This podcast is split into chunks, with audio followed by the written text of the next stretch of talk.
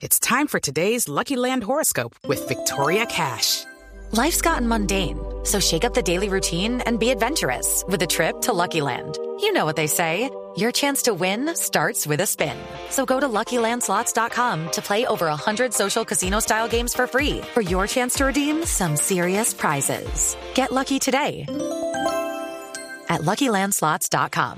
Available to players in the U.S., excluding Washington and Michigan. No purchase necessary. VGW Group. Void or prohibited by law. 18 plus. Terms and conditions apply. minutos ahora me voy, Ana Cristina, para Medellín, porque este fin de semana hubo una publicación en el periódico El Espectador que fue portada del periódico El Espectador, en donde eh, hablaban de las niñas menores de edad que estaban desapareciendo en Cartagena.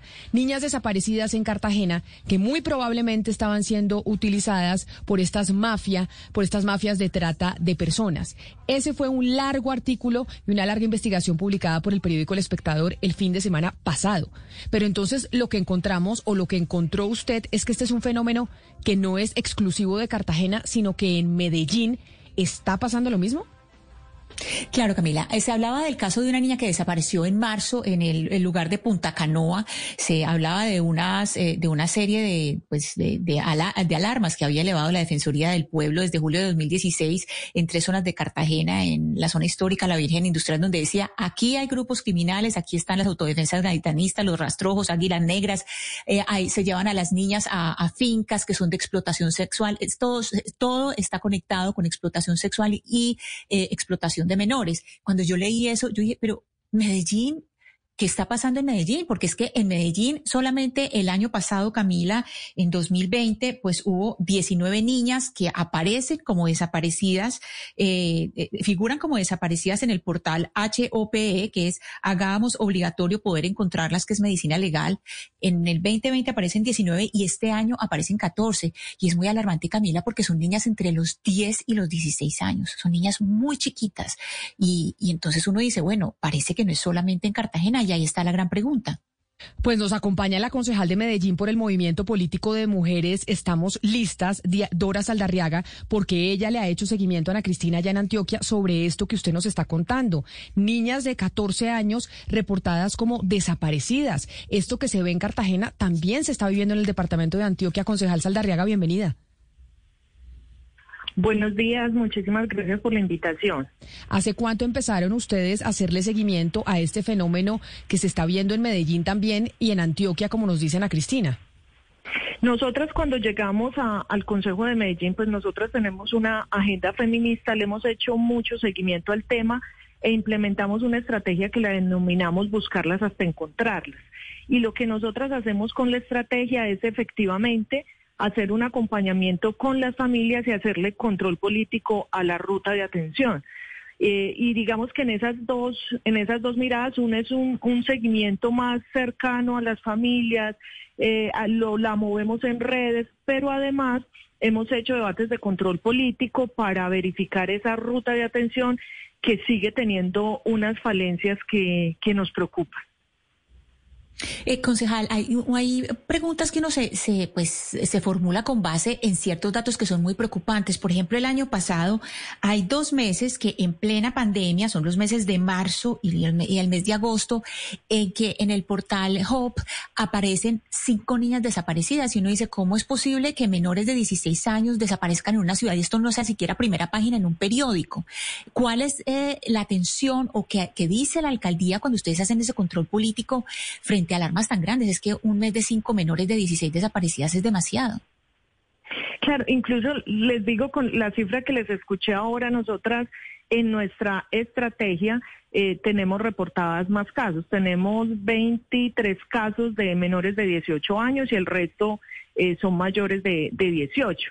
Entonces, una de las grandes falencias y que lo evidenciamos en el debate de control político es que no hay una sola base de datos. Entonces, Medicina Legal tiene una información, Fiscalía tiene otra información, pero la Secretaría de Inclusión tiene otra información, pero eh, mujeres también tiene que ver ahí y además eh, si es niñas ya no lo trabaja mujeres sino eh, un tema de derechos humanos de, inclusión. Entonces el tema de tener una sola base de datos y una sola ruta, porque lo que hemos evidenciado, por ejemplo, con las familias, cuando nosotros publicamos una imagen es porque ya nos contactamos con la familia para decirle ya la policía le está acompañando, usted que requiere. En algunas, por ejemplo, cosas tan básicas como unos pasajes para ir a poner eh, los letreros al centro porque ya les informaron que, que, la niña la tienen en el centro.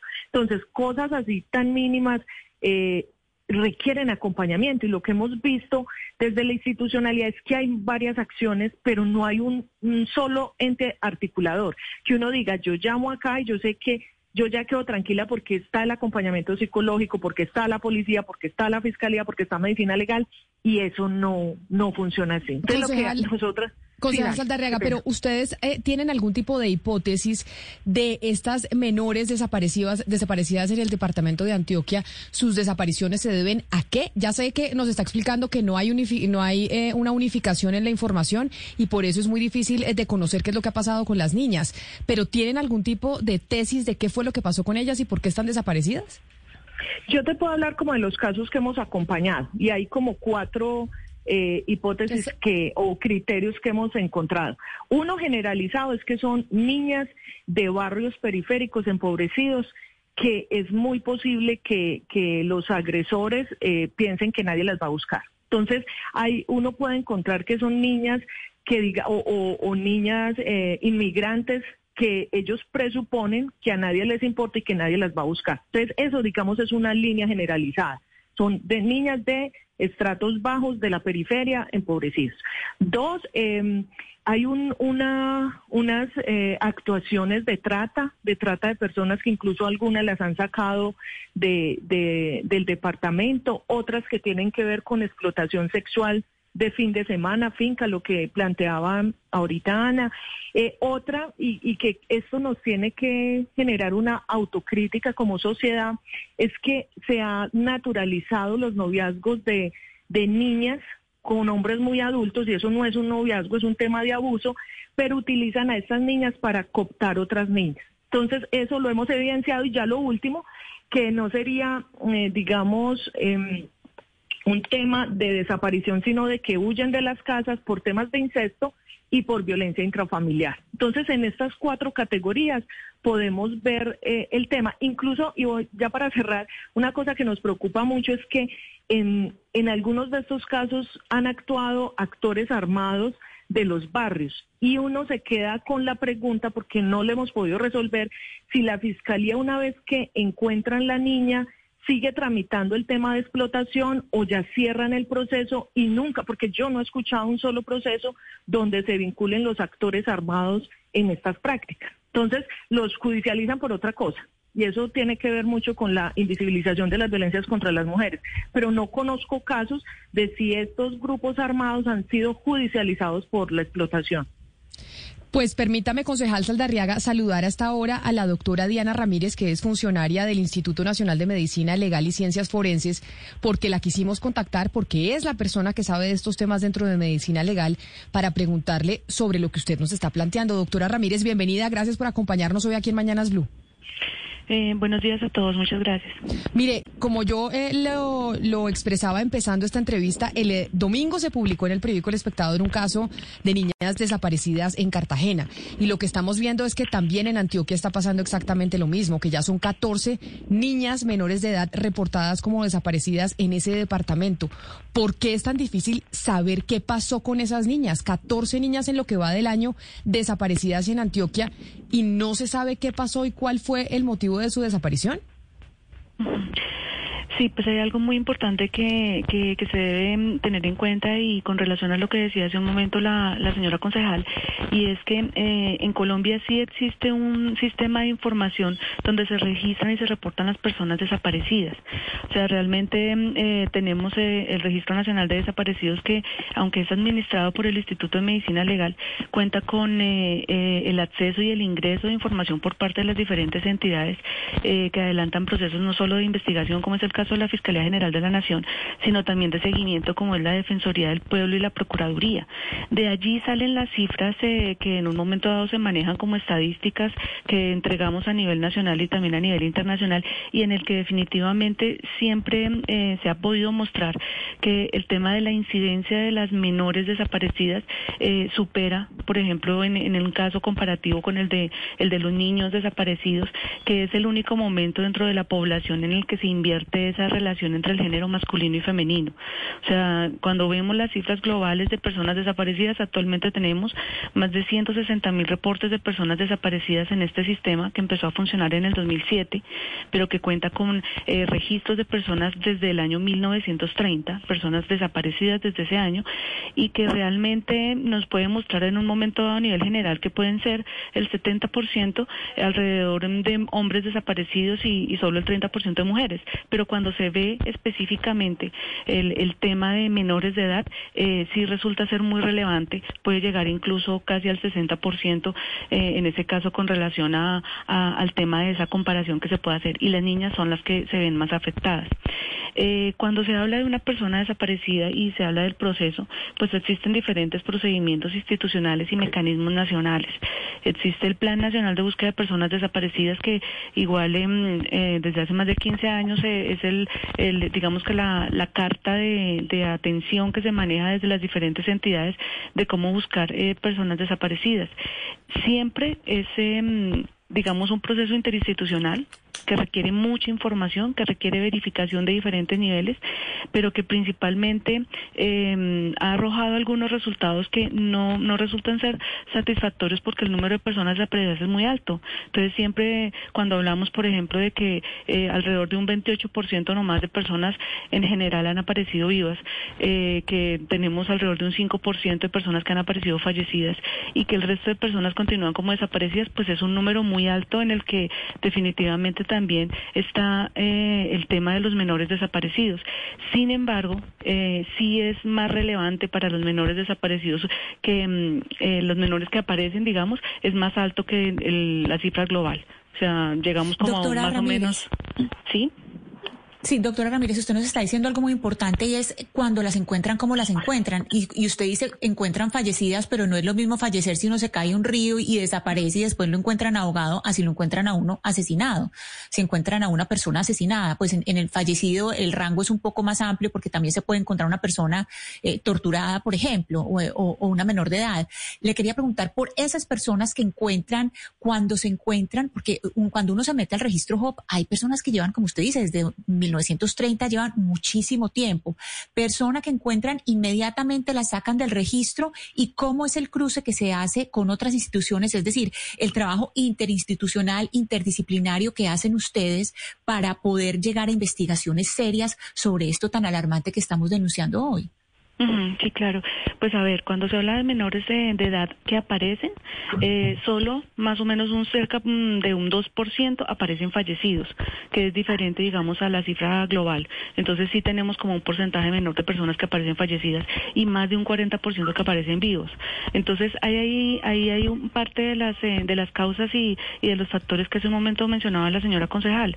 O sea, hay situaciones que llevan a los menores a en un momento dado alejarse de su, de su casa, de su hogar, de su ambiente como tal, eh, por em, situaciones familiares de violencia intrafamiliar, por diferentes situaciones que pueden estar asociadas incluso a abuso, condiciones económicas eh, precarias y que también en algunas ocasiones puede mm, quedar incluso asociado a un tema voluntario porque los menores pueden ser engañados. Pero doctora Ramírez, yo entiendo esa parte del tecnicismo del sistema HOP o no el sistema HOP eh, que me parece importante, pero lo importante también es saber si de estas niñas, en el caso de Antioquia, sentemos en Antioquia, hay 14 niñas desaparecidas. En este caso, ¿cómo se hace o cómo hacen las autoridades para saber si las niñas están desaparecidas? Por esto que usted dice que se fueron de su casa porque no tenían condiciones eh, eh, buenas para estar viviendo ahí porque eran eh, maltratadas, explotadas o lo que fuera. O están desaparecidas porque es que se las llevaron para estar dentro de una eh, red de trata de personas. O resulta que están desaparecidas porque se las llevaron para prostituirlas. Es decir, esa es la gran pregunta. Estas 14 menores que están desaparecidas durante este año, ¿cuándo o cómo se hace para saber por qué están desaparecidas? El procedimiento como tal de búsqueda incluye muchos procesos de verificación. Dentro de los procesos de verificación, eh, precisamente el poder establecer esas eh, redes que pueden existir de trata de personas eh, incluyen y desafortunadamente en ese sentido la tecnología ha dado la, la posibilidad y el acceso a que los menores estén muy cerca de Internet. Entonces, por ejemplo, todo el tema investigativo en eso también se ha desarrollado mucho. ha avanzado en el sentido de poder, por medio de redes sociales, hacer conexiones de diferentes niveles y poder establecer cuáles han sido los últimos contactos que tienen eh, los menores desde esas redes y cómo en un momento dado pueden llegar a ser víctimas de ese tipo de situaciones de engaño, que como lo decía hace un momento, puedan ser en ocasiones como un tema voluntario que, el menor realmente quiere, digamos, estar, eh, acceder, digamos, a un trabajo o algo que le ofrezcan, pero también como pueden ser situaciones de em, eh, en el que se disfraza todo y definitivamente se convierten en víctimas de trata de personas. Entonces, cada caso, desde la investigación, investigación eh, requiere una serie de trabajo y de verificaciones que está a cargo de la Policía Judicial y de la Fiscalía General de la Nación. Entonces, ellos adelantan esa parte del proceso y ellos son los que a partir de la información que encuentran eh, van relacionando las hipótesis y van asociando los casos según ese tipo de situaciones. Una que es importante solamente para, para señalar que es importante en cuanto al tema de trata que por ejemplo en el tema de trata de personas existen digamos grupos especializados que, que conocen digamos o tienen información sobre diferentes redes que pueden estar en ciudades o, o que pueden estar manejando diferentes conexiones y en ese sentido se asocia toda la información. Entonces a partir de allí se, se pueden correlacionar casos. Yo tengo una última pregunta para usted doctora Ramírez y es que si bien estamos hablando de lo que está pasando en el departamento de Antioquia que era lo que nos esgrimía la concejala Saldarriaga de Estamos Listas, este es un fenómeno que se está extendiendo a otros, a otros territorios en el país, en donde estamos viendo con preocupación o están viendo ustedes con preocupación en medicina legal que las niñas se están desapareciendo, que hay un fenómeno que se podría estar experimentando en otras partes del país. Eh, realmente todas las ciudades principales reportan un número muy alto de menores desaparecidos y en ese sentido lo que decía hace un momento también de menores, de niñas, eh, adolescentes desaparecidas. Entonces es algo que desafortunadamente no podemos eh, señalar o enmarcar solamente en una parte del país. es algo que, desafortunadamente es generalizado y que en algunos espacios interinstitucionales, internacionales que se han visto, también otros países sufren de la misma situación de menores desaparecidos. ¿Esto siempre ha sido así en Colombia estamos viendo un aumento en estos últimos tiempos? Yo quisiera también hacerle una pregunta a la doctora, qué pena cuando pueda. Claro que sí, permítame, concejal, que, la, que la doctora Ramírez nos responda si esto es un fenómeno que estamos viendo ahora recientemente o siempre ha sido así que hay un número importante en las principales ciudades del país en donde los niños se desaparecen. Pues desde el momento en el que nosotros empezamos a sistematizar la información y en el que empezamos a realizar diferentes em, caracterizaciones de los casos, se ha visto siempre un número importante de menores desaparecidos. O sea, no pudiéramos eh, decir que específicamente, eh, por ejemplo, los últimos años, que obviamente los factores asociados a la pandemia pueden haber generado como intervenir, digamos, en algunas cifras, no pudiéramos eh, decirlo. Realmente llevamos varios años, incluso en las publicaciones que, que ha generado el Instituto de Medicina Legal, en que hemos hecho un llamado de atención a diferentes eh, entidades del Estado, eh, sobre todo las que mm, en un momento dado deben vigilar este tema de procesos de dinámicas en la familia, el Instituto Colombiano de Bienestar Familiar, eh, las comisarías de familia y, otras entidades, otras áreas de entidades como la Defensoría y la Procuraduría, para que tengan una particular atención sobre ellos. Además, porque las gobernaciones y las alcaldías también tienen allí una responsabilidad en cuanto a todas esas políticas preventivas sobre este tipo de poblaciones. Entonces sí se ha hecho un llamado y sí es algo que, que hemos visto en los últimos años, que no hemos visto que exista un crecimiento, digamos que pudiéramos decir en tales años ha crecido más, sino que definitivamente es una problemática que, que ya hemos podido evidenciar y que se ha presentado antes. Ahora sí, concejal Saldarriaga, su pregunta para la funcionaria Ramírez de Medicina Legal. Sí, yo sí quisiera saber eh, si, si pues, digamos, si, si existe la actualización de la gente que se reporta si luego aparece o no aparece y en qué condiciones, porque yo había hecho una solicitud y lo que se me había indicado y por eso mencionaba que no había unas cifras unificadas, porque hay, hay algunas que, que no sé si todas activan eh, la búsqueda urgente o presentan la denuncia y, y entonces de pronto no quedan en los registros, pero me habían informado era que no, o sea, se tiene el, informe de quienes desaparecen, pero no efectivamente en estos momentos cuáles están sin desaparecer y en qué condiciones aparecen. Entonces, que si me puede aclarar ese seguimiento. Doctora Ramírez. Sí, sí, claro que sí, señora concejal. La idea principal es que en el registro, como precisamente actúan las diferentes entidades, entonces tanto la aparición de una persona cuando aparece viva como como aparece fallecida y todas las labores de búsqueda que adelantan las diferentes entidades se ingresan en, este sistema. El sistema como tal se denomina CIRDEC, pero precisamente el que ustedes han mencionado, HOP, es uno de los aplicativos que está asociado al Registro Nacional de Desaparecidos. O sea, toda la información que se ingresa a este sistema, tanto en cuanto a aparición como en cuanto a labores de búsqueda, está en CIRDEC y precisamente alimenta HOB y alimenta otros de los aplicativos de consulta pública. Eh, incluso para, para las autoridades que, que tienen a su cargo el impulso de las políticas públicas, existe la posibilidad de acceder y de solicitar una información específica con relación a esta parte. Entonces, en ese sentido, pues eh, eh, tenemos, digamos, como Instituto de Medicina Legal toda la disposición para poderle orientarle cómo puede mm, eh, tener acceso a esa información o por peticiones directas o por medio de otros eh, de otras situaciones como lo que tenemos de consultas públicas y en ese sentido poder eh, tener una información más específica incluso de los casos. Yo sé que para esto es muy importante la caracterización. Para la señora concejal el saber el barrio, el saber de pronto algunas ocupaciones, características muy específicas como esos entornos para poder liderar esos procesos de impulso de la búsqueda y de la investigación de esos casos de menores es importante. Y en ese sentido, el Registro Nacional de Desaparecidos ofrece toda la información y el insumo necesario para poderlo hacer. Pues son eh, la doctora Diana Ramírez, funcionaria del Instituto Nacional de Medicina Legal y Ciencias Forenses, y la concejal de Medellín por el Movimiento Político de Mujeres. Eh, estamos listas, Dora Saldarriaga. A las dos, mil gracias por habernos atendido hoy aquí en Mañanas Blue, hablando a Ana Cristina sobre esto, que como nos dice la doctora Ramírez, no es solo de Antioquia, no solo de Cartagena, esto es a nivel nacional y pues hay un problema con el tema de los de los registros de lo que está pasando con los niños desaparecidos. Las niñas, las 14 niñas que se han reportado reportado como desaparecidas en Antioquia, ¿quiénes son? Mire, Camila, las niñas son, se las voy a decir por sus nombres y edad. Valeria Jiménez Correa, 14 años. Luisa Fernanda Córdoba, 15 años. Dulce María Díaz, 15 años. Valentina Caro, 17 años. Ana Sofía Blandón, 13 años.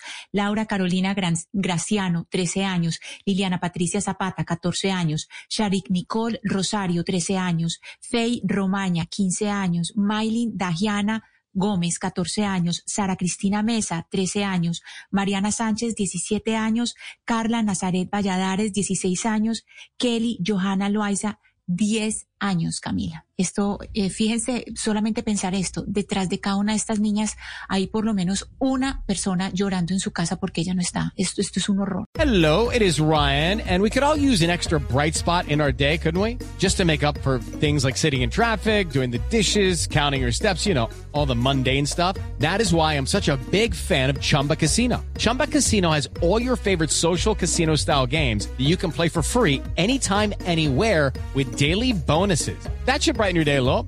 Actually, a lot. So sign up now at chumbacasino.com.